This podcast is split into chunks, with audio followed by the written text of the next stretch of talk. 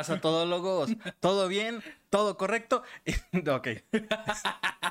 Bienvenidos todólogos. Otra vez estamos en la ya cuarta edición, ¿no? El cuarto Ya capítulo, sí, ya se pasan rápido, ¿no? Pasan rápido. Estamos a nada ya de cumplir. O sea, ya, Es- sería, el, ya sería el mes o sería hasta el siguiente que ya no, sería el mes. técnicamente cuando salga este ya sería un mes completo de contenido que estamos subiendo porque es uno por semana y es la cuarta semana consecutiva que Esa es la última semana. Está Es- bien, ¿no? Es... Hemos hecho un buen trabajo. Hemos, Sí. hemos, hemos sido constantes, por lo menos. Yo creo que hemos mantenido una cierta eh, constancia, eh, tomando en cuenta las adversidades recientes del día de hoy, porque obviamente se nota que estamos en un Espacio Diferente. diferente. estamos en un escenario un poco diferente. Este, digamos que hicieron pollo rostizado en el lugar en donde grabamos normalmente Ajá. y reventaron unos transformadores. Entonces creo que em, fue algo que afectó un Creo poquito. que justamente es, es justo explicar de manera breve. eh, de- quiero darles igual la bienvenida. No tuve, eh, no pude dar ahí una palabra, pude- pero no presenté a los dos, de hecho, porque ya Eh, nos conocen ahora sí. Sí, Bueno, ahora sí, bueno, yo podría decir que les doy la bienvenida aquí su presentador Bernardo Castañeda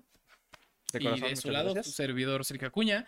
El Eh, más guapo de todos, el, el capo. como, como, gracias. Como ya lo platicó mi querido Bernie, hoy fue un día de adversidades, un día pesado de adversidades, pero eso no nos iba a detener a grabar su, eh, pues, su nueva edición de- del episodio del día de hoy de todo. El podcast que a todo mundo le gusta, ¿verdad? Muchas gracias, por cierto, a todas las personas que han estado comentándonos, a las- todas las personas que han estado eh, ahora sí que Apoyándonos. apoyándonos con sus likes. De hecho, estaría muy increíble si puedes en este momento dejar tu like o algún comentario, estaría muy bien. Se les Y- agradece de verdad de todo corazón. Muchas gracias Muchas a todos. gracias, en lo sí. absoluto de parte de los dos. Y de verdad, por, nos, han, nos han llegado varios comentarios eh, de muchas personas que no esperábamos que nos dijeran que les está gustando el proyecto. Entonces, eh, de corazón, muchas gracias porque están aquí con nosotros, porque eh, nosotros lo hacemos por ustedes y porque, bueno, queríamos, ya sabes. Queremos compartir esto. Sí, claro, claro. ha sido un buen proyecto. Digo, este set es por lo ahora provisional, pero lo adaptamos creo que bastante bien. Ustedes nos dirán qué tal se escucha y se ve todo. Pero ahora sí, mi querido Bernie, ¿qué tal? Después de un muy buen rato, Después de casi, un rato, casi una hora y media, casi unas dos. dos horas más o menos. ¿sí? ¿Cómo estás el día de Bernie? Pues jodido porque no hay luz en toda mi colonia. Ok, sí, eso fue una de las adversidades, sí. Chocó una paloma en un transformador y valió madre. Eh, Exactamente. y la vimos muerta, güey. Sí, la vimos muerta. Yo- o sea, justamente cuando iba llegando tú a mi casa, que ya para eso llevaban unos 10 minutos de que se había ido la luz, Ajá. pues dije, no, pues deja, le voy llamando a este güey. Este, y ya pues me vas diciendo que estás afuera. Dije, no, deja, voy contigo. Y aproveché y vi el chisme. Sí, porque güey. estaban todos Cuando los me vecinos. marcaste, yo iba llegando y vi todos los vecinos afuera. Y el Bernie, ah, ya voy. Y bajó en chinga el güey.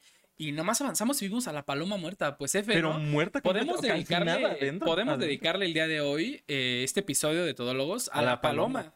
Gracias, digo, eh, eh, lo justo le estaba Cucurrú, pensando. amiga, cucurrú. Cucurrú, amiga. Sí, de- definitivamente lo estuve pensando, güey. Imagínate el universo cómo es de irónico, güey. O sea, toda la evolución giró en torno a que la paloma se estrellara contra el transformador, güey. ¿Cuántos años llevaba ese transformador ahí puesto, güey? ¿Cuánta. ¿Cuántos días, cuántos meses, años de vida tenía esa paloma viva, güey? Bastantes. ¿Qué tal si fue por unos gusanos para llevarle a sus hijos a comer? Venía de regreso de la chamba y tuvo un accidente aéreo y que ya no, va- no van a ver al pequeño Timmy pájaro, güey. Entonces, pues Cucú, mami. dedicamos este episodio en memoria de A aquella paloma, que le quitó la energía a toda tu cuadra, güey. Yo solo espero que la arreglen porque no quiero regresar a mi casa y tener que estar de las 9 a las 10 a oscuras completamente. Ay, sí, estaría medio, medio jodido. Es lo, es lo malo de cuando se va la luz por buen rato. Es una de las cosas que de cierta manera me choca. No pasa tan seguido por mi colonia, pero sí ha llegado a pasar bastante que se va la luz de golpe. Mm. No hay problema, ahorita lo han de arreglar. Pasan dos días. Oigan, si la luz, Sí, sí, está medio feo. Es que luego son problemas. Es que luego son problemas que nos superan. O sea, digo, nosotros evidentemente no sabemos nada de ese tipo de cuestiones. Pero sí es cierto que. Es, es obvio, güey. No es lo mismo que se cortó un cable a que explotó un transformador, güey. Entonces, hasta estaba protección civil, pues. Fue una buena, una manera interesante de, De, probar algo nuevo. encontrar, encontrarnos el día de hoy, ¿no? Y digo, demostrarnos que evidentemente no importa qué suceda, va a haber un nuevo episodio aquí en eh, Todólogos. Porque esto no es por nosotros, es por ustedes. Y un poco por nosotros, sí nos gusta hacer Bueno, esto. sí. Nos gusta cierta- hacerlo. Pero también es para ustedes, para Sí, que lo disfruten, para que lo disfruten. Y eh, Bernie, ¿tienes algún tema con el que te gustaría empezar el día de hoy? Tengo uno. Quiero. Este. Quiero dejar salir ahorita un poquito el. No diría el elefante del cuarto, porque pues no hay algo aquí directamente. Pero es algo que ha estado corriendo bastante. Y yo creo que a los dos, como fans de. Fans, entre comillas, de lo que es esta compañía, suena algo interesante. Ok.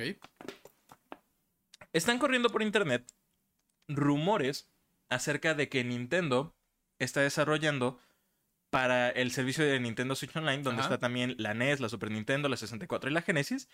Están desarrollando ya su emulador, o ya está funcionando su emulador de Game Boy. Game Boy Color y Game Boy Advance. Las tres de madrazo. Güey, sería un buen, sería un buen putazo, güey. La verdad es que hay mucho juego muy interesante ahí. Lo Eh, hay, de fue por lo de Twitter, ¿no? Que sacaron hasta una lista con los probables juegos que iban a sacar. Es que más bien no es como los probables. Según lo que se veía en el reporte, porque eh, en la mañana yo me aventé un video del canal eh, Modern Vintage Gamer. Ajá. Un buen canal, la verdad, si les gusta como este tipo de análisis de juegos y demás.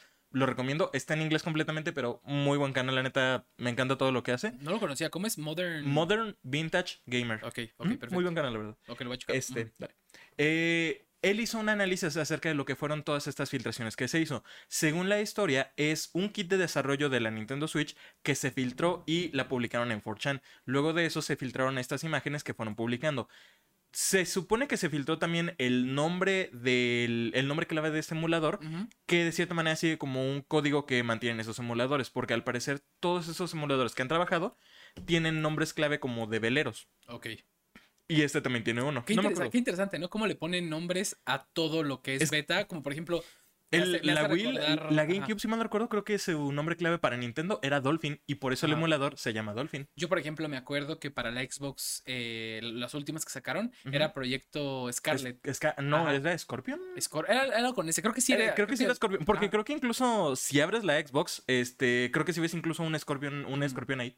Bueno, yo pero abierto, algo por el estilo. ha abierto las, eh, las, a un modelo anterior de las últimas, el One S, eh, y no lo tienen, pero obvio, pues no es esa. Pero si tengo la fortuna por ahí de comprobar ese dato, se los comentaré porque yo me dedico a esas cosas. Entonces, si me llega algún Xbox nuevo Es- a reparar, lo, lo revisaré porque está interesante, güey. Pero sí, no sabía que le ponían nombres de veleros a sus, a sus proyectos, bueno, en este caso de, de Solamente para, ajá, para los Ajá. emuladores. Al parecer, el emulador que usan también para la NES y la Super Nintendo en el servicio de Nintendo Switch Online tienen lo mismo. Los nombres clave que tenían cuando era desarrollo era eso. Entonces, esto es como de los detalles que dice, va, esto puede que lo haga ver más creíble. Pero, por ejemplo, todos los juegos que se ven que están en la lista de juegos probados, este, porque, o sea, como digo, no son confirmados, Sí, sino que más bien son juegos que han probado para ver si ajá, funcionan como como, de... Exactamente, como de, ah, funciona la transparencia, que funciona el parallax, etcétera, etcétera Mm, todos los juegos que aparecen son, o sea, favoritos de fans, como de, oh, es el juego que yo quería y el que yo quería. O sea, no hay ni uno solo que no esté en esa lista que alguien diga de, oh, ese sí es como medio basura. O sea, todos son como de, eh, No, o sea, como demasiado bueno para ser verdad. ¿Tú tuviste alguna cercanía con una de estas tres consolas? Sí, sí, ¿Con sí. cuál? ¿Y cuál fue tu juego o tus juegos favoritos, güey? ¿Qué te acuerdas? De la Game Boy Advance, la neta, Metroid, Castlevania y los Mega Man Battle Network. Y precisamente, esos tres juegos aparecen. Ay, De, de las tres franquicias. sí. Por eso digo que es demasiado bonito para ser verdad. Pues ¿Tú cu- bueno, güey. ¿Cuáles has tuvido? Es- Has, has tenido. Yo solo tuve la, o sea, yo tuve amigos que tenían la Game Boy Color, pero yo nunca la tuve siempre quise una, güey, ¿no? Pero no la tuve, pero la que sí, sí llegué a tener, que de hecho fue mi primer consola portátil. O de, de hecho fue mi primer consola 100%, o sea, mía, nueva y que me regalaron eh, cuando era niño. Pero fue, la, tuya. fue la Game Boy Advance SP, Mm, la que estaba como tatuada, güey. Ah, sí. Esa, güey. Y este, me acuerdo porque, me acuerdo perfecto porque fue para un 30 de abril, un día del niño. Eh, me acuerdo perfecto la sensación de abrirlo, güey. Solo en mi cuarto. Aquí lo abrí solo en mi cuarto, güey. Bueno, no- este no era mi cuarto de cuando era niño, pero bueno, lo abrí en mi cuarto. solo. Ajá. Y me acuerdo que me lo regalaron con el juego de Harry Potter Mm, eh, y la cámara secreta. Ajá. Eh, muy bueno, muy buena música y todo. Bueno, yo he sido fan de Harry Potter desde, desde que recuerdo, o sea, desde hace muchos años, güey. Entonces, este, ese juego me gustaba un montón. Digo, evidentemente no, no, no recuerdo haber sido fan nunca de Mega Man o de estas, este, Castlevania, por ejemplo, güey. Nunca ni siquiera los he jugado, güey, pero no tuve la cercanía desde Sí, morrito, es que más güey. bien no tuviste esa cercanía, Y, ese y- detalle. y te puedo decir que sí me gustaba un montón y de hecho recuerdo que ese juego ya lo perdí, güey. Lo tuve, a- lo tenías hace como unos tres años y se perdió en mi casa, güey. ¿Cómo te sentirías si, o sea, si sí llega a ser cierto esto de la Game Boy, Game Boy Color y Game Boy Advance? Bueno, Game Boy Family, porque al parecer son todas esas consolas portátiles. Sí. ¿Cómo te sentirías si de repente lo abres y precisamente está algún juego de Harry No, Potter? sí lloro, güey. Sí lloro. ¿Sí yo, creo que, yo creo que lo que haría, bueno, o sea, más que llorar, güey, sí, sí me dedicaría, sí me pondría más las pilas con lo del stream. Ok. Y, y ¿Y los me gustaría jugar jugando? todos, güey. O sea, los que he bien. jugado, por ejemplo, he jugado todos los de PlayStation 1. Sí. El 1, o sea, el, el, el que era... El 1 y el 2, según yo. Sí, el 1 y el 2, pues, pero para PlayStation 1, cursiadísimos, güey. Con su doblaje al español este, de España, güey, de Señor Potter.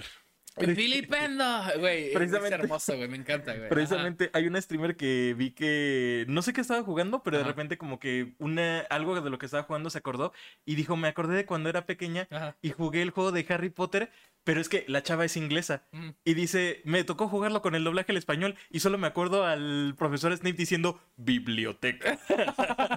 y de ahí dijo como de, a ver, vamos a jugar mañana el Harry Potter. Llegó a la parte de biblioteca y super curseado, se trabó el juego. No, se quedó li- eh. no, no, Ajá. pero es que se trabó porque el audio de Snape diciendo toda esa frase como de estos libros nunca deben salir de la biblioteca. Se quedó curseado eso y se quedó sonando por 10 minutos. No, güey, qué, qué- bueno, qué fesota, pero qué cagado, güey. O sea, para el stream siento que está muy bien. Y te digo, güey, o sea, si, si lo anuncian y si está ese juego, el de Harry Potter, que fue el, el primero que tuve para la Game Boy, sí sería un recuerdazo, güey. Y la neta, de, hecho, mi hermana, Es obviamente. que eran buenos juegos, esos sí ah, me tocaron también a mí. mi hermana para, para eh, cuestiones de tiempo, tem- temporalmente después, después del Game Boy este, Advance, ella tuvo un Nintendo, tre- no, un DS, de los gorditos, güey. un de Sí, de los de Antiguito. Era uno rosa y ese fue su primer consola portátil de ella personal y ese tenía para leer juegos de GameCube. Ajá. En- digo, de, De Game GameCube. Boy. de, de Game Boy, ajá. Game el Boy. ajá, bueno, de, de- Game Boy. Y ella también lo jugó y le encanta. Y de hecho la musiquita es muy, muy clásica, güey. Sí. Como de hecho vi medio curiosidad también.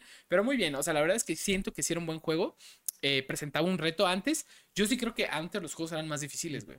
Eh, Más bien como tenían menos tecnología. O sea, el hecho de que, por ejemplo, no pudieras guardar o no había el autosave, ese tipo de cosas, sí afectaba bastante. No, pero eso los hace más difíciles, güey.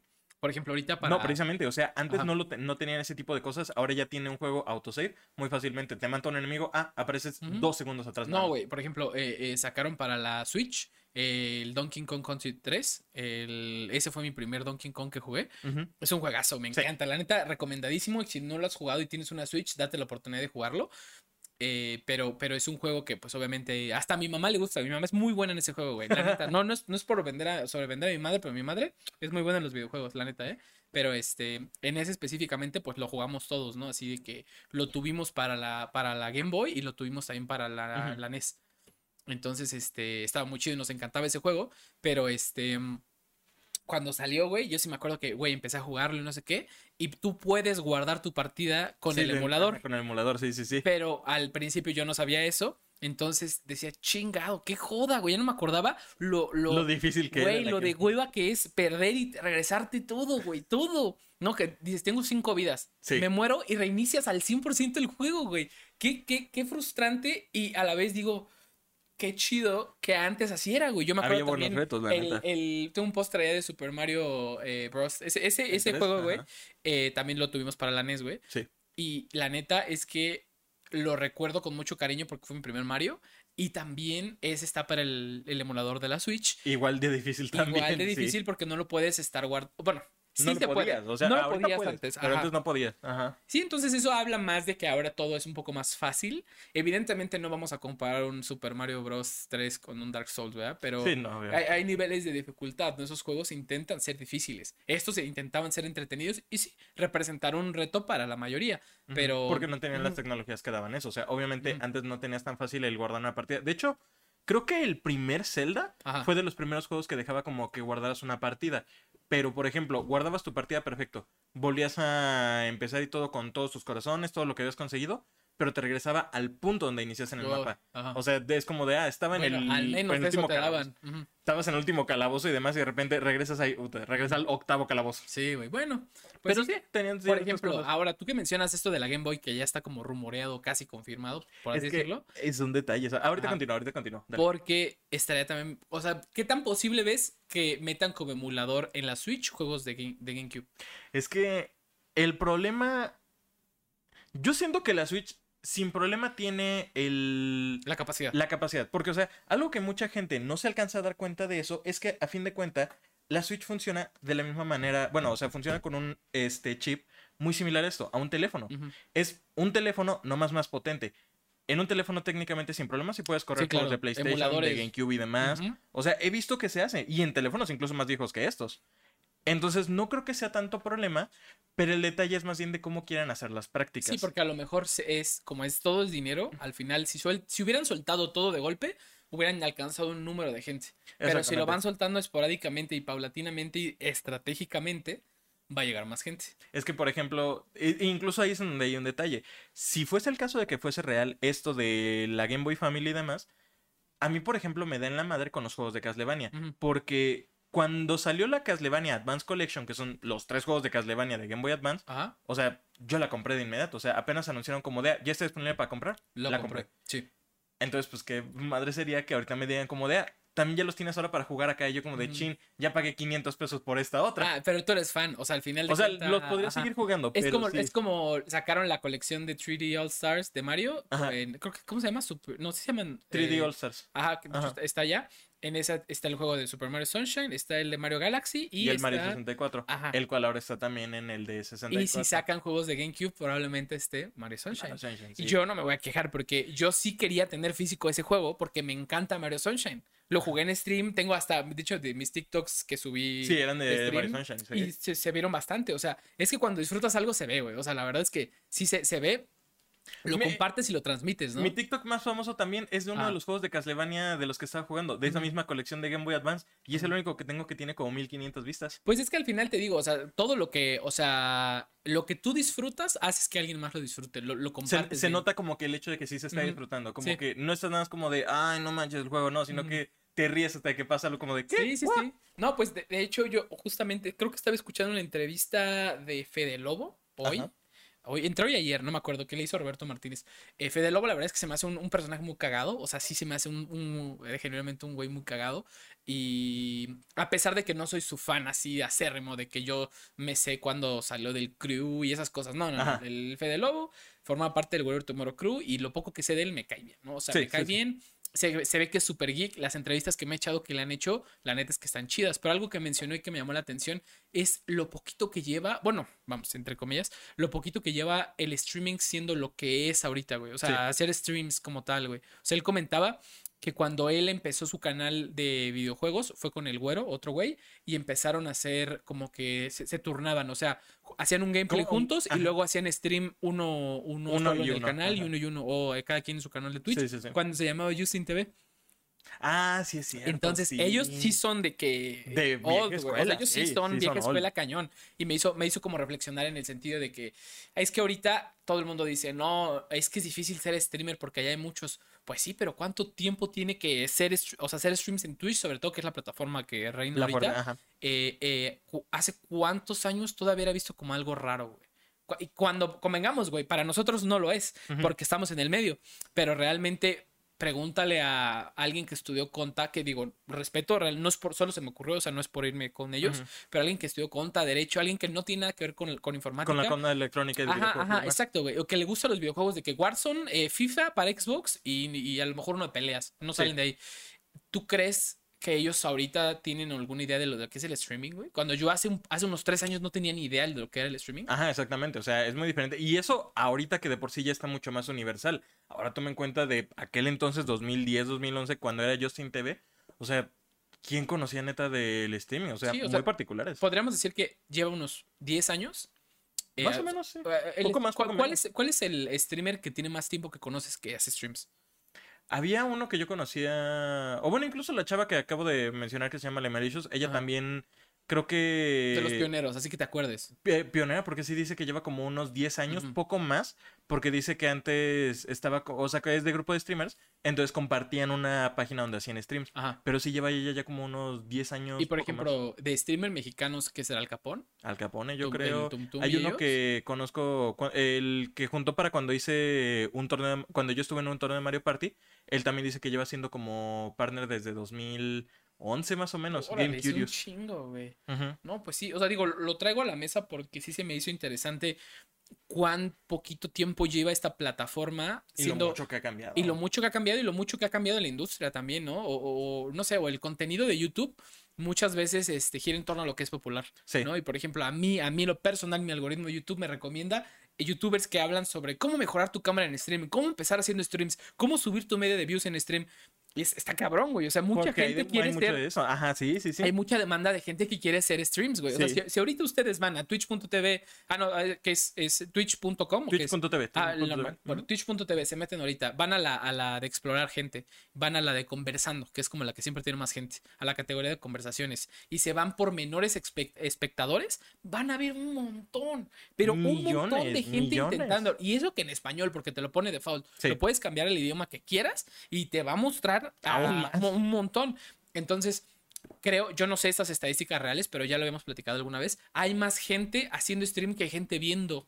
¿No? Entonces está cañón porque, pues, entonces tu brecha de oportunidad es cada vez menor, en teoría, ¿no? Porque ahora, pues, la demanda. ¿Recuerdas cuando hacíamos stream? Es un ejemplo vívido que lo, hicimos. Cuando, cuando hacíamos stream todos, que hacía stream el PCS, Joaquín, este, Saúl, tú, eh, Pichu, eh, yo, es que no sé si me faltó alguien, pero... Slinging. Ah, Slinging también. Ajá, bueno, que hacíamos todo nuestro grupo de amigos, hacíamos streaming.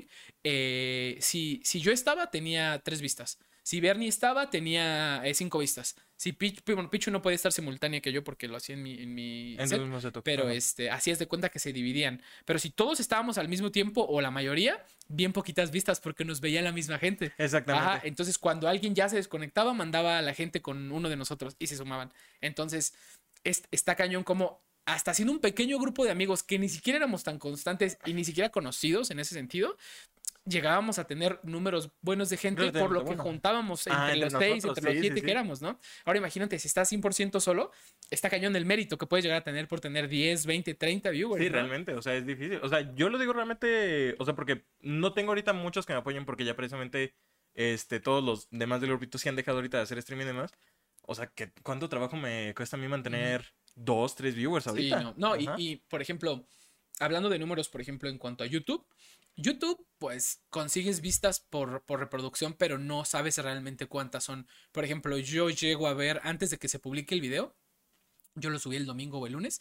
Yo lo veo antes por si hay algún error me da tiempo de corregirlo, ¿no? Porque es un video de una hora, ¿no? O sea, evidentemente puede ser que yo la haya cagado en algo o que se me haya ido alguna cosa que no era. sí, yo lo veo. Pero está en privado. Solo yo lo puedo ver. Entonces, en ese rato que lo veo, junto como tres vistas yo solo. Sí. Porque lo reproduzco a cierto punto, te, me salgo a hacer algo, regreso o en el carro lo estoy escuchando. O sea, cerré y abrí la aplicación un par de veces para buscar el video y ya junté yo solito tres, reproducciones. Ajá. Entonces está chistoso porque pues solo es una si lo vemos de manera estricta. Sí, exactamente. pero te la cuenta como tres. Pero son tres, este, ¿cómo se puede decir? Neto y una en bruto. Sí, algo así se podría decir. Y pues bueno, al, final de cuentas, este, eh, lo que quiero recalcar aquí a lo mejor para, para continuar con, con otro tema es lo difícil que es juntar gente en stream y lo, lo, lo, fácil que es juzgar. Ah, pues podríamos pasar a un siguiente tema que tengo por ahí. ¿Tienes uno guardado? Ah, pero, pero es nosotros ya hemos hecho, yo he hecho mucho tiempo, mucho tiempo videos para YouTube.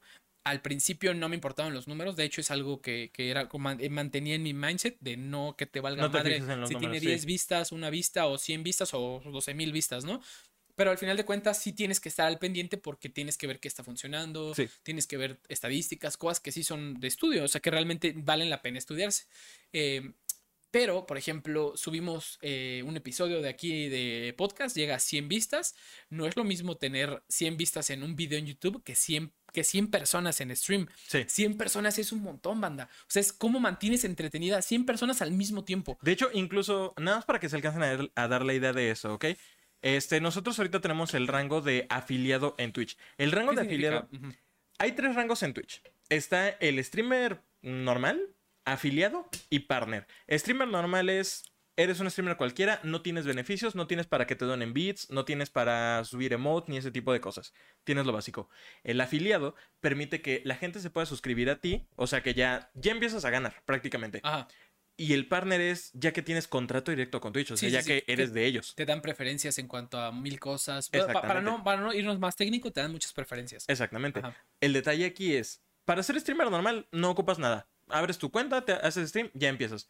Para ser afiliado, dice Twitch que lo que necesitas es, creo que 50 seguidores nada más. Ajá. Y un promedio de 3 viewers más o menos en... Por stream, ¿no? Eh, por... No por stream directamente, creo que es como en lo largo, a lo largo de una semana. Bueno, pero O sea, si en una, semana, ajá, si en una semana tienes el promedio de 3 viewers, te van a decir, va, puedes ser afiliado. Para ser partner necesitas, creo que son 200 seguidores y una media de viewers igual en una semana de como 75. Y eso es lo que necesitas para que ya tengas un contrato y esta pequeña diferencia está cañón, cañón, cañón, cañón, porque eh, es, es como, yo le iba a decir así, es como dar una conferencia. Sí. Tú solito. O sea, tú, tú, tú, tú con lo que sabes ahorita en este momento, eh, tienes que armar una conferencia. Vamos a decirte que el lugar ya lo tienes, ¿no? Un auditorio que le caben 500 personas, ¿no? Por decirte algo. Pero, Pero tú tienes que promocionarte, tú tienes que hacer tu publicidad en redes sociales e impresa. Para que te hagan quieras, para, que, vayan y aparte poner a la venta tus boletos, por así decirlo. Eso es, un, es hacer streaming. Y por eso es tan importante que digas, güey, me vino a ver, me vinieron a ver 10 personas, me vinieron a ver 20 personas. Es, un gran número, realmente. Yo, creo que el, número máximo de personas que tuve en algún momento orgánicas fue el día que hice un streaming por 12 horas. Al final, como, bueno, como cuando llevaba como unas 8 o 9 horas, eh, llegué como a 25 personas simultáneas y de manera sin raid, sin nada. Al final, tuve, al final tuve más, pero fue porque me dieron un raid. Y, y, y, por eso, pero se me hace bien interesante que mucha gente solemos caer en esto de, ah, por ejemplo, tu amigo, nosotros, por ejemplo, en este caso, ¿no? Tenemos el podcast. Y mucha gente dice, ah, otro pinche podcast, ¿no? Así, no, si tienes un amigo que está emprendiendo un proyecto de... Yo sí, siempre que un amigo conocido eh, que estimo de cierta forma eh, crea contenido para Internet de la forma en la que sea, le presto atención e intento buscar la forma de decir, de aprender algo, ¿no? Y sobre todo, digo, yo nunca voy diciéndole a la gente, oye, deberías mejorar esto y esto, no. Si me Haz, Hazlo como tú quieres, no te voy a dar opinión. Si me preguntas, te doy mi opinión, si no, no. Porque hay veces que sí digo como de, uy, tengo observaciones bien objetivas que podrían servirte, pero no, no quiero que pienses que soy un mamón y que me creo, un sábelo todo. No, pero llevo cinco años haciendo videos para YouTube, ¿no? Y llevo haciendo streaming un par de meses, güey. He visto varias, varias cosas del, del, tema y creo que tengo un punto de vista. O sea, tienes algo, exactamente. Algo que decir, ¿no? Pero, pues al final, o sea, es como lo que dicen, o sea, ¿cómo es la frase? Suena muy vulgar, pero es la verdad, las opiniones son como las nalgas, no las das si no las pides. Tú puedes tener tus opiniones y demás y no hay ningún problema, pero si nadie te la pide, pues no la des. Ya cuando alguien te dice, oye, ¿qué me aconsejas para crecer, para verme crecer? Ah, perfecto, pues tal, tal, tal. Pero exacto, el mínimo apoyarlos, o sea, el prestarle atención a su contenido, el... Sí. El, es que no sé cómo sería la palabra, el reconocer que existe su contenido. Sí, pues yo, lo único que hago es, a ver, me interesa, o sea, te conozco, eh, te, estimo de cierta forma, lo que hago es veo tu contenido y digo, ok, o sea, entiendo tu intención. Muchas veces todo, no muchas veces, el 100% de las veces cuando alguien empieza un proyecto de este tipo, apesta. O sea, y no es por ser culero, es porque necesitas necesita, la curva de aprendizaje. Todos la necesitamos. Al principio todos nuestros videos son súper güey. O, no tienen pies ni cabeza, a menos que ya tengas experiencia en tele o radio o algo así, ¿no? Que tengas más experiencia, ¿no? Por ejemplo, muchos nos dijeron que la conversación en nuestro podcast se les hace muy orgánica y que como a mí alguien me preguntó, alguien que yo aprecio mucho, de hecho, saludo a los de Pixel App que estaban viendo nuestro podcast cuando fuimos con ellos, em, ahí me dijeron que cómo le hacíamos para que saliera una hora hablando y yo le dije, pues es que ya tenemos mucha experiencia hablando a la cámara, pues se nos hace de lo más X, ¿no? Fuera de hablando a la cámara, o sea, hablando entre nosotros incluso. Sí, o sea, pero hay gente que aún así con las luces, con la cámara, con la computadora, se les complica más. Se cohiben un poco, ¿no? Y tú ya, no, neta, hasta más luces nos gustaría tener, no más cámaras, güey. Pero es porque ya tenemos años Todo esto, ¿no? Uf, oh, que Dios te haga, güey. pero sí, o sea, al final de cuentas es una cuestión de experiencia. No estamos diciendo que seamos los mejores, pero tenemos experiencia. Alguna experiencia sigue siendo experiencia al final de cuentas. ¿no? Sí, exactamente. o sea, obviamente incluso arriba de nosotros hay gente con mucha más experiencia que nosotros y podemos aprender de ellos. Sí, exacto. Entonces, basado en este tema, eh, me gustaría pasar al siguiente tema. De hecho, déjame, déjame, lo voy a tachar de mi, de mi lista. Yo solamente quiero, antes de continuar con el tema, ¿Sí? este, para traerlo aquí. En el podcast pasado, no me acuerdo si fue como a la mitad o casi terminando, este, quedamos en un acuerdo. Ajá. Yo tenía que ver la película de Turning Red. Porque decían supuestamente, dijiste tú, que me quiere evitar el emotional damage. Y yo solamente tengo una pregunta. ¿Qué putas más es el emotional damage? Vi la película. Ajá. No está mal. Me gusta la animación. La historia es X. Pero ya la vi. Ya me quité por lo menos eso. Y aquí viene la otra parte que quiero proponer. ¿Qué tal si empezamos a hacer más eso? Donde tú me dices a mí una película para ver. Por ejemplo, ahorita Spider-Verse puede ser la siguiente en mi lista. Ok. Pero yo te digo también una película que tú tienes que ver. Mm, ok. pero que no, no es una serie, una película. No, película. no, incluso puede ah. ser una serie, pero también una serie súper larga. Tipo, me puedes decir que yo vea WandaVision. Esa no, obviamente jamás One Piece, por favor, güey. Pero tipo, por ejemplo, tú me puedes decir a mí que yo vea WandaVision y yo te puedo decir, ah, tú ve Breaking Bad, la primera temporada. Cosas por el estilo. Pero películas, por ahorita podemos empezar. Sí, por ejemplo, quiero que veas el bueno, el malo y el feo. Ok. Ok, supongo que está bien, la puedo ver. Ok. Ajá. Eh, para, el, siguiente podcast, o sea, para el, siguiente, para el siguiente sábado mínimo, ya tuviste que haber visto tú esa y yo Spider-Verse. Ah, es que te estoy dando un premio. Spider-Verse es la verga, güey. La El del bueno, el el feo también. Está bien, ¿Qué puede que, puede que lo sea, puede que lo sea. Más bien, no, no sé- le hagas caso. no tengo ni idea de lo que trate, por eso quizá es que. Es de vaqueros, es de vaqueros, Sí, pero no, ya muy sé, bueno. sé cuál es, o sea, sé cuál es porque claro que lo ubico, pero nunca la he visto. Entonces, pues la veré. Pero a ver, ahora aquí, volviendo a lo de Turning Red. En español, ¿cómo se llamó esa película? Este. No me acuerdo. Ay, güey, no me acuerdo cómo se llama, pero La vi en inglés. sí, la, la viste en inglés. Sí. Sí, yo, yo la vi en español porque la vi en Disney cuando salió. Pero, ¿qué, qué, qué pensaste, amigo? O sea, Pues, o sea, no, no ha sido, no ha sido una obra maestra de Pixar, no No, no, no, o sea, obviamente no. Pero tampoco se me hizo mala. De hecho, lo que le. Lo que podría decir quizás que le admiro bastante es que la animación está hermosa. O sea, Sí, porque me no, encanta. Es que Pixar son. No, pero es que fuera de ser Pixar, me gusta el hecho de que se sienta como una caricatura, pero en 3D. Ujú. Porque de verdad son personajes con aspectos relativamente realistas y demás. Pero tienen tantos efectos y demás que me hace decir, güey, parece como si estuvieran viendo un Scott Pilgrim, pero en CGI, en animado. Pues es que. me, gusta como, me gusta como esos efectos así como tan flashy y demás. Este. Se, se me hizo algo chido. O sea, hace que se vea realmente como. Pues eso, o sea, que se sienta como una caricatura, pero con esos efectos, con personajes CGI. A mí me gustó la historia, güey. O sea, ¿qué te puedo La decir? también está Yo, padre. yo lo, lo que me refería con el emotional damage es que tú ya sabías gran parte de lo que iba a pasar en esa película. Es que todas las películas de Pixar son lo No, mismo. no, no, aguanta. No solo porque sea la de ¿Sí? Pixar. No solo porque sea la de Pixar. No digo que sea esa. Solo digo que en tu caso particular. Hasta la serie de WandaVision ya sabes lo importante o lo que pasó, porque como tú en tu mente dijiste, no la voy a ver, pues ya me he hecho todos los spoilers. Entonces, no se ya me me los echaron. no, pues es que ay, también cuando se estrenó WandaVision, güey. Ah, tampoco mames, güey. No se estrenó ayer, güey. O sea, lo que voy es de que no, no era el, el hecho de reto, te reto a ver esta película por verla. Yo sí me voy a echar la película que me dijiste. Yo me lo voy a echar también. Pero definitivamente es más por el tema de conversación, lo cual también aplica al inverso. Sí, o sea, obviamente, obviamente. pero, pero sí creo que a veces somos muy apáticos, eh, los Es que- dos, o sea, en general, porque dices, ah, es que este tren del mame no me está gustando tanto. Pero hay veces que sí son muy buenas, güey. O sea, la neta es que, por ejemplo, la de Spider-Man Into the Spider-Verse, yo no la, yo no la vi cuando salió, no la vi ni siquiera el primer año que salió. La vi cuando estaba de intercambio porque te- estábamos usando Popcorn Time, que no, nos pasaste la aplicación. Chingona, la verdad.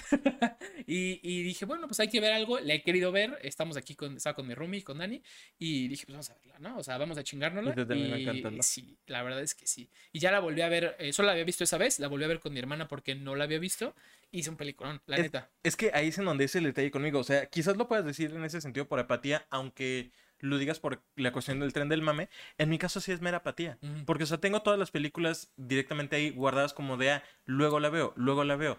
Pero en Se mi, caso sí es, sumando. en, mi, en mi caso sí es apatía legítima. O sea, que Ajá. sigo como de, ah, ya, luego. No es como de que, ay, no me gusta el tren del mame. Como, co- o sea, eso me pasa, pero con las películas de Marvel. Por Ajá. ejemplo, Eternals no la quiero ver porque la neta siento que sí fue mucho mame. Ujú. Sé que tarde o temprano la voy a tener que ver. Pero, por ejemplo, la de Turning Red sí dije, luego la veo. Pero se convierte en un luego la veo, luego la veo, el siguiente fin de semana, la siguiente semana, el siguiente mes. O sea, esa, vale, apatía, esa apatía que me termina Bueno, entrando. pero me pasa lo mismo con Te, el haga- te- Spider-Verse. te puedo reconocer, y aquí delante de todos nuestros queridos amigos todólogos, que pues, quiero brindar porque viste, viste la película y cumpliste con tu palabra. Yo cumplí con la mía porque Sí. Este Dr. Pepper fue patrocinado por mí y de aparte compré otro porque pues este fue por la hidratación y el otro es por la apuesta, se podrá decir. Ándale. Entonces está bien, Pero, déjame. pero eso sí reconozco. O sea, no es mala película. La historia está buena y todo, pero. Pues sí, tampoco, no cambió mi O sea, vida, güey. o sí, sea, obviamente no, no va a ser como la experiencia que me va a girar todo. Pero, Pero está entretenida, No, o sea- no puedes decir que fue lo que comentaron, güey. Así de que, ah, es que yo no me puedo identificar con una niña de tres. Pues no, pues es una claro niña que de 13 no. años que se convierte en un panda gigante. Obviamente no me voy a identificar. Sí, sí, sí. No me identifico con Toy Story porque no soy un muñeco. Pero sí no tengo vida. Bueno, güey, bueno, to- tomando, tomando un poco de este punto, güey, quiero hablar un poquito de algo. Un tema, es un tema que apenas rozamos la, la vez pasada. Ah, bueno, mira, me gustaría empezar con otro. Eh, Ok. Hablando de Disney, eh, ubicas Disney World, ¿no? O sea, todo lo que gira en torno a Disney World, el parque. ah, el parque en general. sí, ah, ok. sí. Yo pensaba que como El universo. todo No, no, hombre, no acabamos nunca. Kingdom. Hearts. A lo que voy, güey.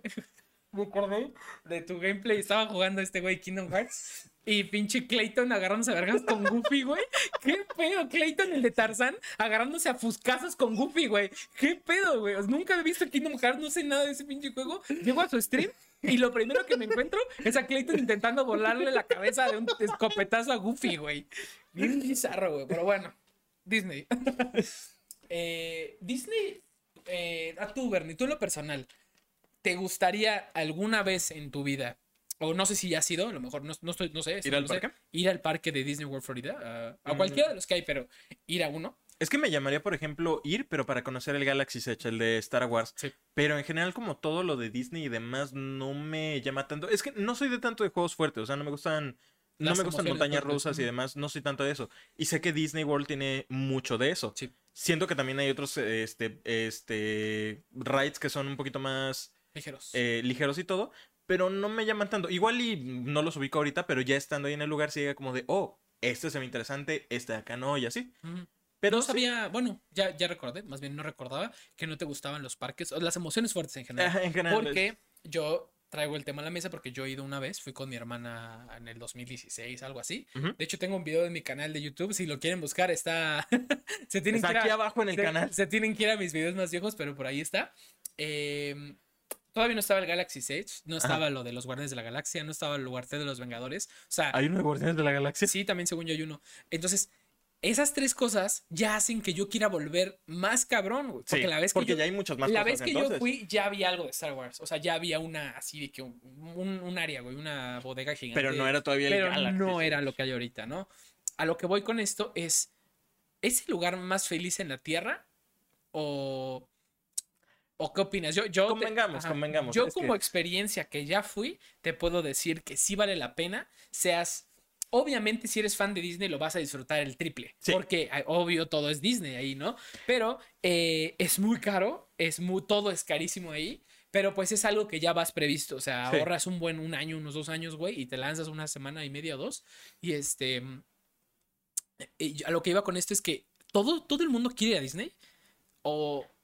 Es que precisamente. yo o sea, te preguntaba ejemplo- a ti porque yo. Exactamente. O sea, por ejemplo, están casos como yo que no les gustan las emociones fuertes. Ajá. Habrá gente que todavía peor que yo no les gusta en, en lo absoluto subirse Sí. a juegos mecánicos. Entonces, pues ir a un Six Flags, ir a un Selva Mágica, ir a un Disney, no va a haber nada para ellos ahí. Sí, no, en, A lo en- mucho ver a los personajes. En Disney, por ejemplo, yo me acuerdo que fui con mi hermana y mi hermana tampoco le gustan las emociones fuertes. Un saludo, papu, que comentaste en el video pasado. No le gustan las emociones fuertes, pero hay un montón de atracciones que están hechas para niños, literal. O sea, hubo una, me O acuerdo. bueno, no para niños, pero para personas que no les gustan No, eh, las eh, fuertes. Es que es un poco de ambas, güey. Hay, hay atracciones que sí están hechas como para que lo disfrute 100% toda la familia. Que Sí. es, es, por ejemplo, me acuerdo que ibas en un como carrito y tenías que irle disparando a aliencitos. Ajá. Y creo que, según mal recuerdo, estaba ambientado en Toy Story. Ok. Y ya era una cinta que iba avanzando hacia una velocidad súper moderada. Ibas con otra, otra persona, creo que era por parejas o por de cuatro. Sí. Y tú ibas disparándole, hacía como de láser. Estaba muy divertido. Muy bonito. O sea, la verdad es que era muy sencillo. Literalmente era como que los personajes parecía que estaban corriendo contigo y así. O sea, Ah, era una experiencia así tipo 3D loca. No sé, cool. Estaba bastante Se, cool. se escucha padre, se escucha Ajá, y, podías escuchar a los personajes ahí contigo y te digo, estaba muy, muy cool. Pero también, por ejemplo, en lo contrario está... eh, la única que no me pude subir y que me quedé con ganas, porque a mí sí me gustan mucho las emociones fuertes, es la torre esta, ¿cómo se llama? La... ¿La que te sube, vas arriba y te baja de golpe? Sí, sí, sí, ubicó es, cuál una, es. es una como de terror. Esa no pude porque llovió un día antes o ese día y, y lo, como que lo tienen que clausurar por tantas horas Ajá. en lo que se seca algo, no tengo ni idea. Pero no iba a arriesgar mi vida, güey, nunca. Destino final edición No, Disney. no, nunca, nunca. Pero el caso es de que yo mi pregunta y mi pregunta es para ustedes también eh, que nos están eh, viendo el día de hoy es ¿Todo el mundo quiere ir a Disney o estás totalmente sobrevalorado? Yo amo Disney, o sea, no soy de que fan de Disney de, ay, güey, amo. No, la neta, so- obviamente tengo películas que me gustan, crecí viendo las películas, pero no me voy, o sea, no soy un fan tóxico, asqueroso, güey. Sí. Me gusta, me gustó mi experiencia yendo a, a Disney. Volvería a ir, pero porque ya hay nuevas atracciones de las que acabamos de hablar. Claro que volvería a ir a- para ver el, el animatrónico de Spider-Man volando en mi cabeza. Claro que quiero ir. Pero la cosa es, ¿todo el mundo quiere ir o solo es un lugar sobrevalorado? Muy Es- buena pregunta. Ese es, es lo que el planteamiento que, traer- que quería traer el día de hoy. Pregunta adicional acerca de eso, porque, o sea, es muy buena pregunta. Yo me pregunto, porque dices que metieron, está el de Star Wars, que de Guardianes de la Galaxia, de los. Vengadores, etcétera. ¿Sientes que valdría todavía más la pena si metieran atracciones de esas películas que la gente considera como infravaloradas? Tipo Atlantis, El Planeta del Tesoro, el... No me acuerdo cuáles otras eran las de ahí, pero como eso, o sea, imagínate que añadieran una atracción que esté basada en El Planeta del Tesoro. O Mm. una atracción que esté basada en Atlantis.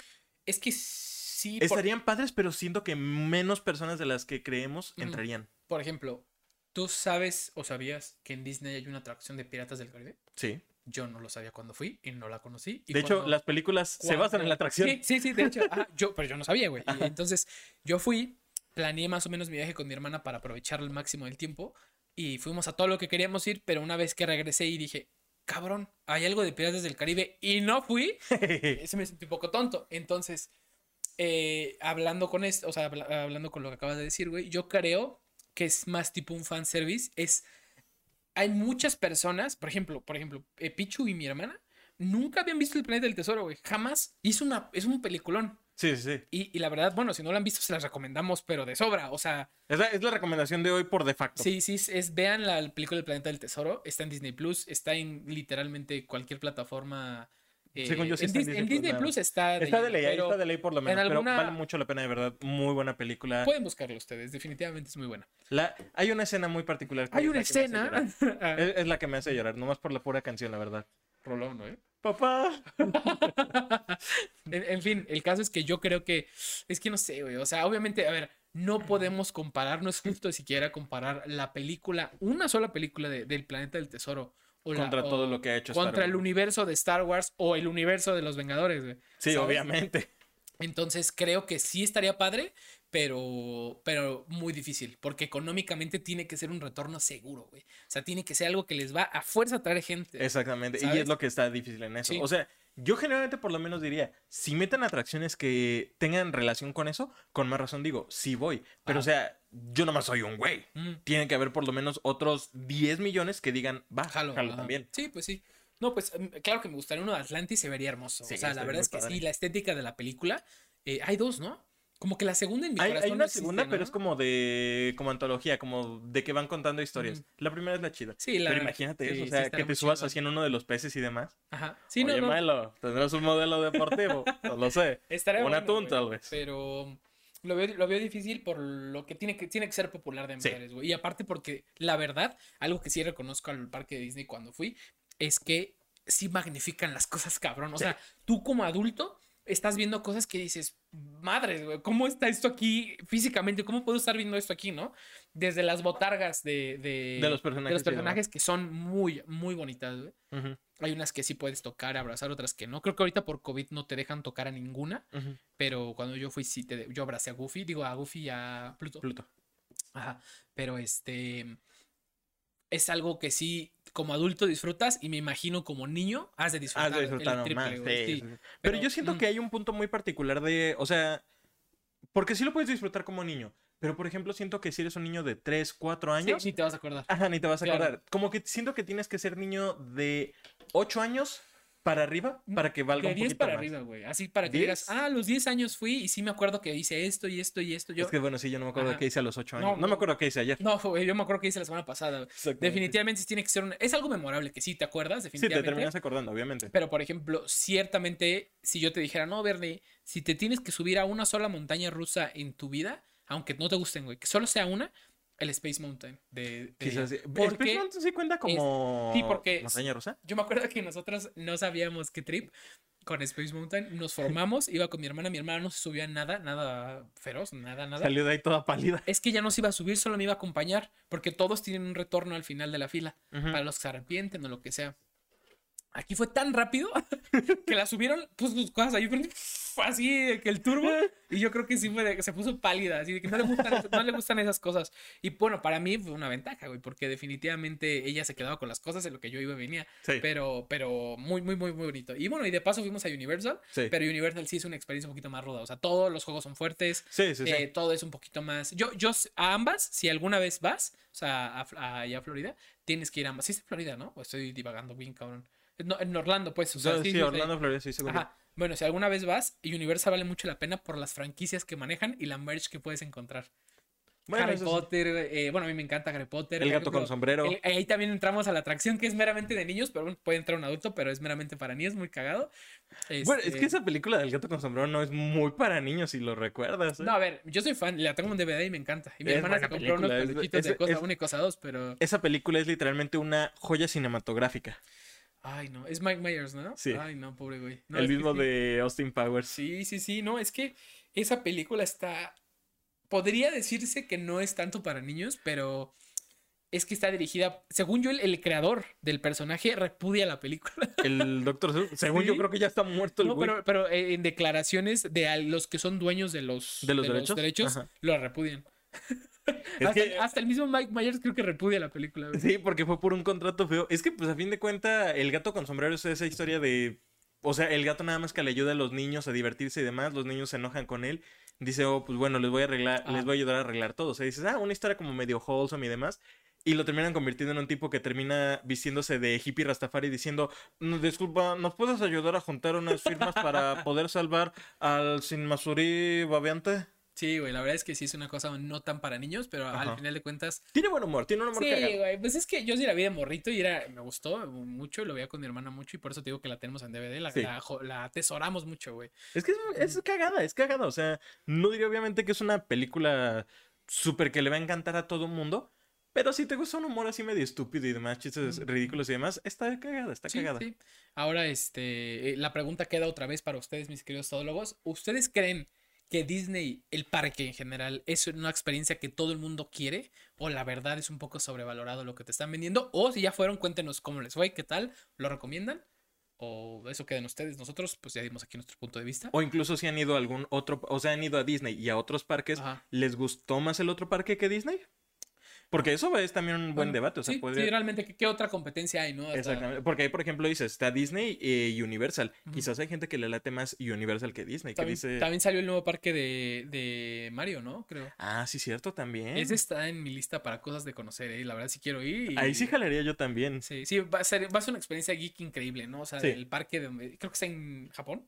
Creo que en. Japón, pero según yo sí quieren hacer sucursales en Estados Unidos. No, sí, obvio, claro. Ley, tienen que obvio, hacerlo. obvio, obvio. Son, son este. Tienen que hacer por lo menos un juego tipo Galaxy Edge de Metroid. Pues Estaría no. padre. Pues no estaría mal, la verdad, güey. Estás en la nave ahí con las armas y Sí, sí, todo. estaría- bastante bien, güey. Nintendo, Oye, ponte el tiro. Dime. ¿supiste lo que pasó con Ezra Miller? Otra, Otra vez. vez. Creo que fue en el primer episodio que justamente hablamos lo que le pasó a Ezra Miller, güey. Sí, creo ¿Qué? que lo mencionamos justo después de lo de Will Smith y mencionamos súper rápido de Ezra Sí, Miller. sí, sí. Pero ahora Pero- volvió a pasar. El actor de Flash. el Ha vuelto. ha vuelto, pero no para hacer algo muy positivo que digamos. No. Se- ya se rumora que eh, lo platicamos que el güey está teniendo problemas así mentales, personales. Bastante y- fuertes. Y, y yo creo que eso es mucha consecuencia de lo que trae la fama. La fama a ese nivel, ¿no? No es lo mismo ser famoso en tu localidad.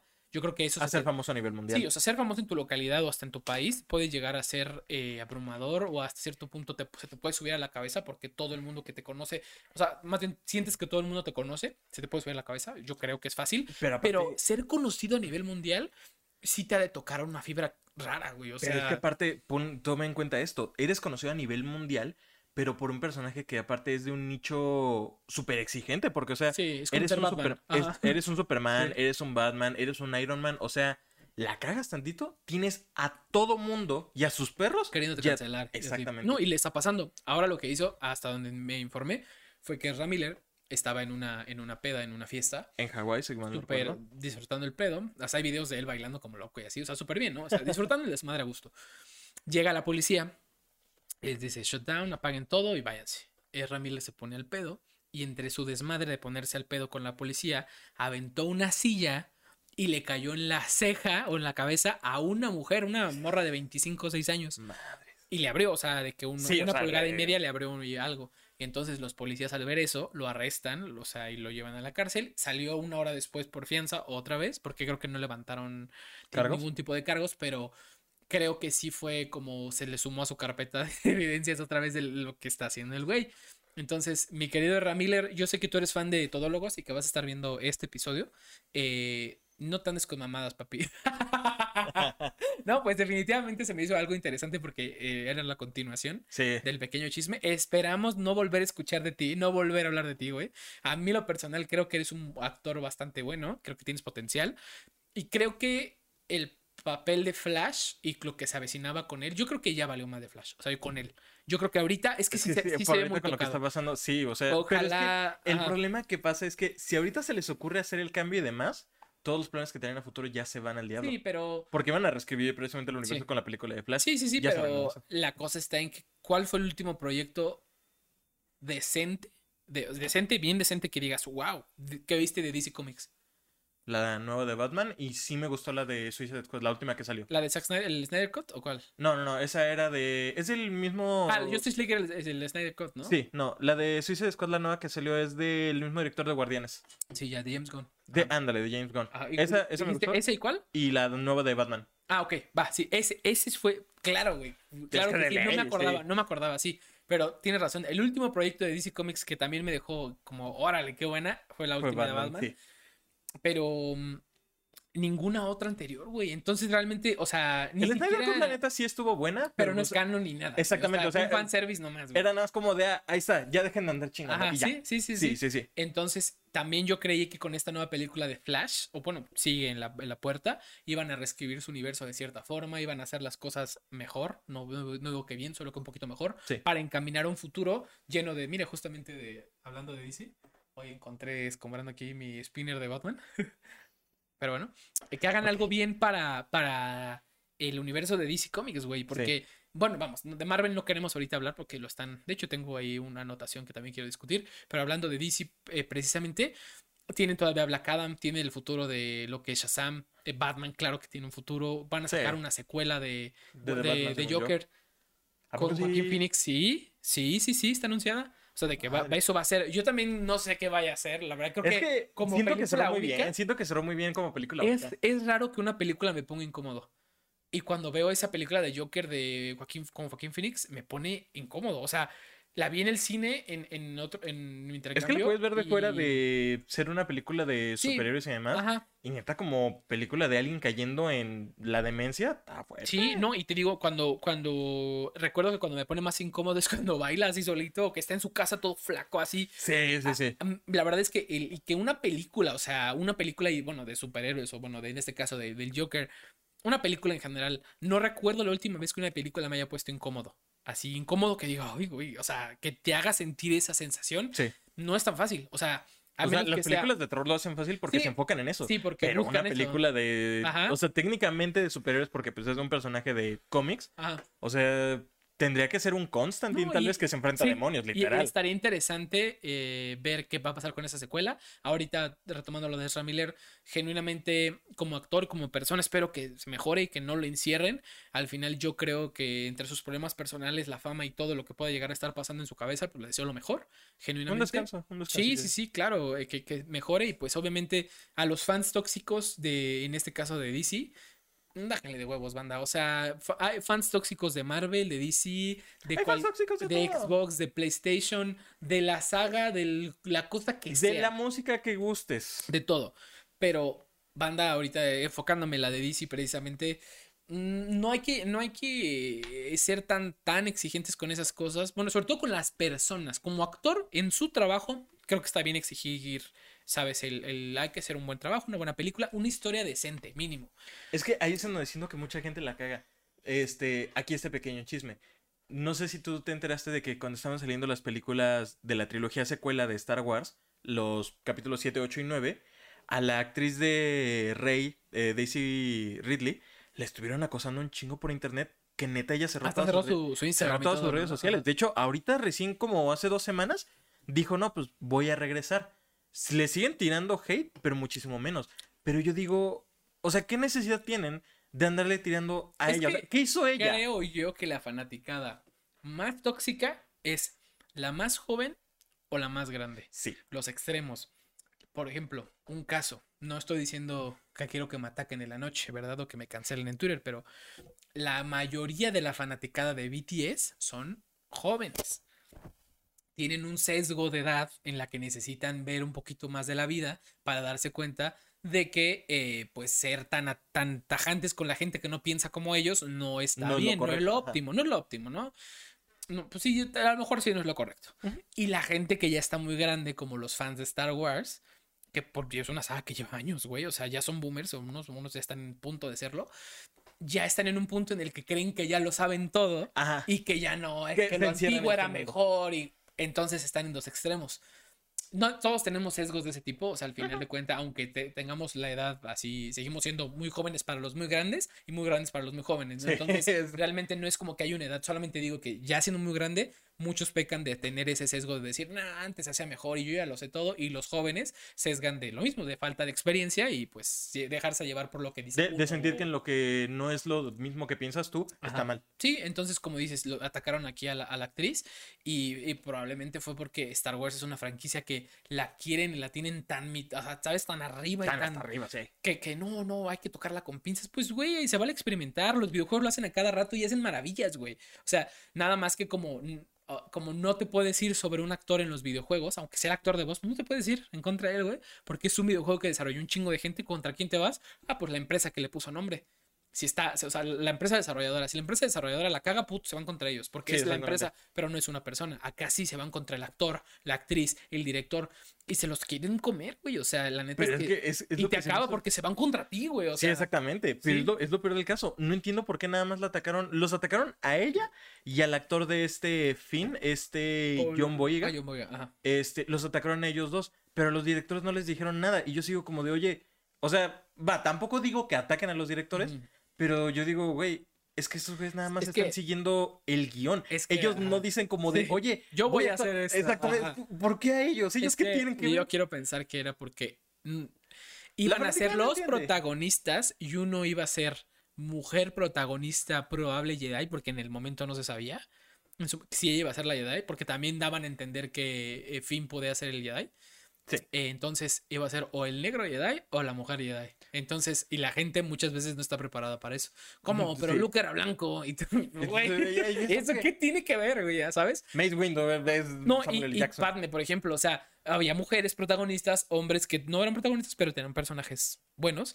Pero a lo mejor mucha gente racista no estaba lista para, ver eso nuevo. Para ver mujer, una mujer protagonista 100% o un hombre de color protagonista 100%. Exactamente. Y es de hecho, de hecho, qué bueno que empezamos a hablar acerca de esto de Star Wars porque era de los temas que tengo. Ok. Rondando por Twitter, este, me encontré con una imagen que alguien compartió. Dice, ¿se pueden imaginar si hubieran hecho esta escena en la trilogía original y aparece cuando están entrando apenas a la Estrella de la Muerte en la primera película, Obi-Wan como agarrando todos los blasters de los Stormtroopers como con la mente y disparándolos todos en contra? Se ve como una imagen épica y todo. Pero alguien luego hace retweet de eso, le hace quote y dice, cada día me prueban más y más que estoy en lo correcto, que los fans de Star Wars no quieren una buena historia, solo quieren lo que se vea chingón. Y es la verdad, o sea, porque yo lo digo, la trilogía secuela no tiene una mala historia realmente, no se me hizo un mal desarrollo, tiene sus fallas como todo, pero está... Hasta la trilogía original es, podrías decir, o sea, si la ves ahorita no, no porque sea vieja, sino por la historia, está de, de hueva muchas veces, güey. El concepto está muy chido. Y, lo expansivo que fue las series, los cómics, los libros, está bien padre. La trilogía precuela cuando salió originalmente, pues no estaba todo el mundo diciendo como de, ah, qué malas películas y demás. Sí, claro. Y ahorita resulta que todo el mundo, no, súper fanático. y es como de, güey, no seas así. Y es que es la verdad, o sea, los fans no quieren eso, porque también cuando estaban recién saliendo la trilogía secuela con Rey, Finn y demás, pues no estaba todo el mundo diciendo, ah, ojalá que Rey sea que nieta ilegítima de Luke Skywalker, que sea la bisnieta de Obi-Wan Kenobi y demás, y es como de, ok, Ajá. Resulta que es. Ok, ya. ¿De hace cuánto tiempo es? Ya no es spoiler. Ok, y si te spoileas, lo siento. Ajá termina siendo que, ah, resulta que Rey es hija, es este, nieta, de, Palpatine. Y todo el mundo de, ay, no manches, qué historia tan mala. Güey, estabas pidiendo que fuese nieta de Obi-Wan Kenobi. Obi-Wan Kenobi que no es celibato. Sí, pues al final de cuentas te digo que algo que están haciendo bien ahorita son las series. Al final creo que una serie se presta a ser tipo como una, un videojuego. Porque puedes poner puedes capítulos, puedes, ajá. Y le das al, al, a los fans lo, un poco de las dos cosas que les gustan, que es eh, una buena historia y fanservice. Eh, sí, no iba a decir fanservice, iba a decir una buena historia y lo que tú dijiste que es eh, cosas asombrosas visualmente hablando. Ah, bueno, sí. sí, Entonces está bastante bien. en cuanto a Star Wars, te digo que sí me gusta. No te puedo decir que soy tan fan como soy de Harry Potter, por ejemplo, en ese sentido, pero me mama, o sea, también me encanta. Es súper divertido, la neta tiene Y sí, y sí, al final, si tú nos estás viendo, el único, el, único pensamiento que te quiero compartir en, en respecto a lo que estamos hablando es. Recuerda que nunca nadie lo sabe todo Definitivamente no hay que ser tóxicos en el sentido eh, de cualquier cosa. Pues tóxico, o sea, Claro, claro, no porque alguien piense diferente a ti en la serie que más te gusta o la serie de películas que más te gusta o la música que te gusta, significa que está mal. Todos tenemos gustos y está bien. Y, pues nada, o sea, creo que no hay que caer en eso porque caer en eso es de lo peor, ¿no? O sea, ser un fan tóxico nada más te hace ver a ti. está en su derecho de que le lo que quiera, exactamente. Y dice, pero ser un fan tóxico sí es como de lo peorcito que hay, de lo que sea. No, no hablemos de rivalidades entre DC y Marvel, Xbox y PlayStation. Es, lo peor, güey. Se vuelven los dos extremos horribles, güey. O sea. Exactamente. Y es que me encanta el hecho de que para ese tipo de cosas. Porque tú dirías, me meto al fandom de alguna cosa, pues ha de haber como espacios seguros donde puedas hablar más tranquilo y demás. No, te atacan de inmediato, te sí, Sí, sí, pues así son, güey. La verdad es que... Me, me, choca el hecho de que para ese tipo de comunidades se tengan que empezar a crear sus propios espacios seguros, como de que la gente que neta dice, oiga, están muy tóxicos ustedes, deja mejor, me deslindo de ustedes, me paso para acá y acá yo hago mi espacio seguro.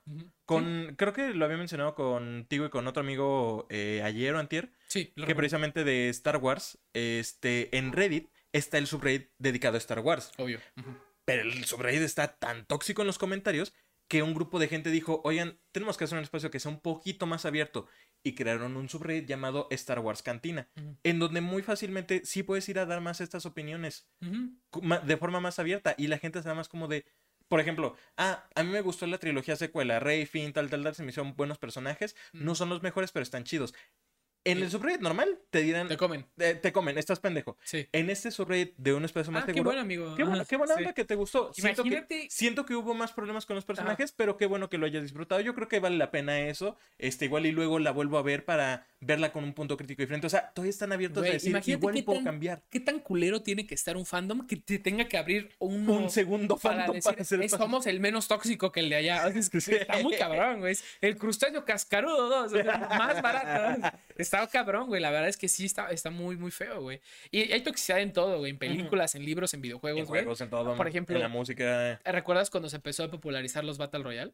Sí. que todo el mundo era como de, ah, es que ahora todo es Battle Royale. Free Fire contra Fortnite. Ajá, ajá, exacto, güey. Ahora ya va a haber un nuevo Battle Royale, amigo. ¿Cuál? ¿De qué te imaginas? Es un juego, es un juego que ¿Halo? es un juego que ya hemos jugado. Había escuchado que Halo iba a tener también un nuevo Battle Royale. Sí, sí, sí, yo también, pero no hablo de Halo. ¿No hablas de Halo? Eh, ok. Es, te voy a dar otra pista. Es un juego que ya hemos jugado y que no a todos nos gusta, pero a ti y a mí nos une por un vínculo especial muy ligero, o sea, tampoco es un vínculo emocional, cabrón, un vínculito. ¿Te digo ya cuál es? A ver, venga. Rocket League. ¿A poco van a meter van a un Battle, Royale? ¿Sí? Oh, Ajá, Rocket League va. fútbol con carros. No hay más que decir. Son equipos de 4 contra 4 el máximo, hasta donde recuerdo. Sí, yo sí. Y es literal fútbol con carros. Tu carro tiene un turbo y te hace, te hace volar. Y hay un modo de juego que se llama Rumble, no me acuerdo cómo se llama, en donde tienes podercitos. Uno, eh, diferentes podercitos, ¿no? Que te hacen hacer diferentes eh, cosas. Que se congela la pelota, que sacas un gancho, cosas por el estilo. Entonces, hoy estaba escuchando, esta la saqué hoy, Ajá. que el Battle Royale de, de Rocket League va a funcionar como los, los ubicas los carritos RSA, bueno, los, los carritos de control remoto. Sí, sí, sí. Hay un modo de juego para los carros de control remoto que es una plataforma y entre todos se tienen que tirar. Ah, Eso va a ser el Battle Royale de Rocket League y se me hizo bastante interesante. Eso suena bastante interesante. Hace mucho no jugamos eh, Rocket League. Me Ajá. gusta el Rocket League en lo personal. Y aparte la ventaja de un Battle Royale es que pueden entrar varios. Sí, claro, y, está, está chido porque, como les mencionamos, Rocket League tiene podercitos, ¿no? O sea, tiene su forma de saca. Sí tiene el, el, puño, por ejemplo. Hay un puño que sacas tú de tu carro y si lo apuntas, le puedes dar a otro y sacarlo volando. Entonces, estaría bastante interesante. Eh, la, la, forma en la que pudiese ser ese Battle Royale de Rocket League. ¿no? los podercitos. Sí, ah, que se va a poner bueno. Que se saquen bueno. nuevos, que sí, saquen sí, sí. hasta como un tipo de escudito que puedas ahí buscar en, el, en, en la cancha y que tú mismo te puedas defender de alguna forma. No sé, no sé. O sea, Eso es genial, suena genial. Concepto, pero suena genial, ¿a poco no? Sí. Entonces eh, lo, lo, escuché y dije, wow, o sea, el Battle Royale en algún momento lo hateamos mucho porque fue como, ay, todo ya se quiere hacer Battle Royale y Warzone. Warzone cuando salió yo recuerdo que el Battle Royale muchos le tiraban caca. De, ah, como eh, algo como algo tan y, mitificado. Y claro. Le siguen tirando caca. Pero por otras cosas, güey. Cuando lo anunciaron, recuerdo que mucha gente tradicional del juego, no, pero sí. es que eso no es Call of Duty, no sé qué. Salió, se volvió de los juegos más, populares. A la fecha creo que sigue siendo de los más populares por, por el sí, modo de juego. Pues, y ahora que también, digo, hablando de Battle Royales, Halo va a sacar su Battle Royale. O sea, uh -huh. se, se, anunció, creo que sí se anunció ya desde ese tiempo. Sí, según yo se lo había eh, Va a estar muy bueno. Yo creo que va a estar muy perrón porque es que aparte son juegos Ajá. que se prestan bien a un Battle Royale. O sea, uh -huh. un, este, un Halo se presta bien porque es un shooter, pero aparte es un shooter activo. O sea, sí. imagínate el caos de un Battle Royale y mézclalo con el tipo, con el formato de shooter que tiene Halo. No, y aparte, Y aparte con los nuevos vehículos, poderes, vehículos y con, demás, con los poderes, las Se armas. va a poner genial eso. sí, sí, sí. Porque según yo creo que también hay un Battle Royale, por ejemplo, de Final Fantasy, si mal no recuerdo. No con la onda RPG, Ok. pero sí tiene también ya un Ah. Battle Royale eso. Hay juegos que se prestan muy bien a eso, hay otros que sacan más de onda. Ajá. Fortnite nunca me latió, pero yo por razones personales. Pero de la misma manera, o sea, Apex lo he intentado jugar, se me hace entretenido, no me termina de llamar, pero no está mal. Warzone, pues no soy bueno para disparos tan activos en esa manera. Pero ese Battle Royale de Rocket League ¿Se escucha? se escucha Sí, padre. sí, sí. Según yo creo que también el, el Forza Horizon 5, creo que también tiene un modo Battle Royale, donde te van cerrando un espacio grande del mapa y tienes que ir cambiando de coches e ir llegando a donde se vaya cerrando el, el mapa y, e ir evolucionando tu coche. También se escucha muy padre el concepto, Sí, sí, pero sí. es un juego de carreras. O sea. ¿qué más vas a hacer? Pues obviamente conduce. Sí, pues sí, definitivamente sí. Sí, sí, sí. Se viene buen. O sea, se viene bien el anuncio del Rocket League, por ejemplo, en este caso. Me emociona, me gusta. sí, sí, Espero bueno. que podamos jugarlo y que salga gratis, que es lo más evidente. Yo creo que tal vez sí, Eh, casi todos son ahorita así. Y creo que podemos. ¿Tienes algo más que podemos comentar? Una última nota. No sé si tú tengas quizás algo, yo... A lo mejor en- podemos entrar a la última sección, que es de recomendaciones. Las recomendaciones del episodio del día de hoy. Eh, hablamos de varias cosas el día de hoy. Yo- Mira, ajá, recomendamos de manera de facto el planeta del tesoro, pero Sí. creo que esa cuenta como una recomendación de los dos. general. Ajá, algo que mencionamos que si no has visto y tienes como la espinita, vela. No te vas a arrepentir. Yo me gustaría recomendar, y de hecho iba a ser como en parte tema también del que quería hablar, no película, no serie. Es un canal de YouTube, este, está en inglés también, pero generalmente adoro su contenido. Eh, se llama Grease Watch Revival. Este, eso es W-R-I-S-T-W-A-T-C-H, Grease Watch Revival. R-E-V-I-V-A-L. Podemos poner el screenshot aquí en este momento. Ok. Ok, pero por si acaso, por si acaso nos están escuchando En de Spotify, también nos pueden escuchar por ahí. Ajá. Exactamente. Este es un canal que se dedica a restaurar relojes. Pero pues obviamente, yo creo que todos han visto videos de restauración de que restauro XY cosa. Son videos medio más ASMR y ese tipo de cosas. Este carnal no. Este carnal habla de una forma súper relax y demás. Eh, ¿qué tal amigos? Bienvenidos de nuevo a Watch Revival. El día de hoy voy a arreglar este reloj de 1950 y podemos verlo. Me gusta que habla de una manera tan casual. O sea, parece incluso que lo está improvisando en el momento. O sea, empieza a abrirlo y demás. Dice, oh, wow, pueden ver ahí. Oh, miren por ahí el tornillo. Creo que está un poco barrido. Vamos a ver. Lo empieza a Es quitar. muy metódico. Es y me- su, es su- metódico, su- su pero- voz es como calm, o sea, te tranquiliza. no tan como calm. Digamos que es que no es una voz como suave ASMR como de vamos en estos momentos a retirar el tornillo. Es como una voz relax, o sea, es como si fuese un amigo que te está explicando como de no, mira, te voy a mostrar, vamos a quitar el tornillo de aquí. Ah, mira, de hecho el tornillo creo que puedes Es ver que un poco. Creo, creo que tienen la una magia muy cañona estos canales que son de restauración porque te transmiten como que es eh, para hacer un trabajo de restauración de lo que sea en Es general. difícil, es Es difícil. difícil, y caro. metódico, caro, lleva tiempo, pero de un reloj, aparte de eso, tienes que tener una precisión, una paciencia y un, un conocimiento bastante, pues vamos a decir, no tan comunes, porque sí son cosas no, no tan comunes. Entonces, yo sí me voy a tomar mi tiempo para ver el, el canal que estás recomendando el día Es de hoy. bacana, la verdad es muy agradable y todo. Y es que es lo que me gusta. Para algo que es tan metódico como arreglar o restaurar relojes. Te digo que se lo toma con tanta calma en lo que va quitando los tornillos, te va explicando como de, ah, bueno, vamos a quitar el movimiento y te explica como de, el movimiento es la parte que te ayuda para hacer esto, eh, tenemos aquí la pequeña tapa que es la que le da cuerda, o sea, te va explicando en lo que lo va haciendo, pero ves el proceso y todo, hasta lo escuchas de este, relativamente relax, pero casual, buena onda y todo. Ok, ok. Entonces bien. esa es mi recomendación, un buen canal de YouTube, eh, les digo, está en inglés, pero de verdad, una persona que yo creo que sí merece este, el apoyo, de verdad es de los pocos canales que me he dado ganas de decir, ¿sabes qué? Me quiero suscribir a tu Patreon para apoyar. Ok, así de fuerte. Ok. Eh, me encanta su contenido, de verdad, me encantó. Ok, ok, perfecto. Yo en lo personal ahorita no, no preparé nada de recomendación. La ¿No te verdad. gustas? No, pues es que estoy pensando así como algún videojuego, alguna película que me gustaría. Creo que por el momento tampoco quiero forzarla. No tengo preparado nada. Rocket League Eh, podría ser. Rocket League les podría decir sin eh, creo que lo regalaron, ¿no? Para. No, creo que ya está Ya es gratis. gratis, ya ¿no? es free to play. sí, sí. es free to play. Rocket League es un buen juego. Eh, Fue mi primer juego en mi computadora en mi vida. O sea, Wow. mi primer PC gamer que armé en el 2016-15. Sí. El primer juego que jugué, y según yo hasta me lo regaló el PC, fue Rocket League. Lo jugaba con Daniel, con, bueno, con mis amigos de, sí. de ese momento. Y muy bien, fútbol con carros, más que les puedo decir. Es un juego que es sencillo de entender, no es para todos porque... Te ah, puedes marear un poco. te puedes marear a lo mejor, pero definitivamente es un juego que puedo recomendar porque es sencillo, simple, es gratis y va a sacar su Battle Royale. Y aparte está gratis en varias consolas. Sí, o sea, porque también, no es nada ¿no? más como que sea de Claro, PC, es. En Twitch, en. Xbox bueno, también. está en multiconsolas, pero no puedes jugar con los de todas las consolas. O sea, si eres de Xbox, pues tienes que jugar con los de Xbox y Play. Ajá, te chingas. sí. Pero de igual manera, o sea, está gratis en las plataformas. Las no creo que haya ya computadoras recientes que ya no corran el juego. Sí, no, ya no, ya definitivamente no. Pero bueno, Entonces, estas son las recomendaciones del día de hoy. Eh, espero que les haya gustado mucho el episodio de este día. Bernie, fue una tarea titánica montar en tan poco tiempo. Lo logramos, Lo, lo logramos, logramos. lo logramos. Esperamos que disfruten mucho el episodio del día de hoy. Ya nos vamos antes de que caiga el trueno que haga que se nos vaya la luz, porque está, va, está a punto de llover y O que caer. caiga la paloma. Ah, o que caiga una paloma como en casa de Bernie. Así que bueno, espero que hayan disfrutado mucho el episodio del día de hoy. Recuerden que nos pueden sintonizar la siguiente semana. Nos vemos. Pasen una Adiós, muy linda tarde. Cuídense. Hasta luego. Bye.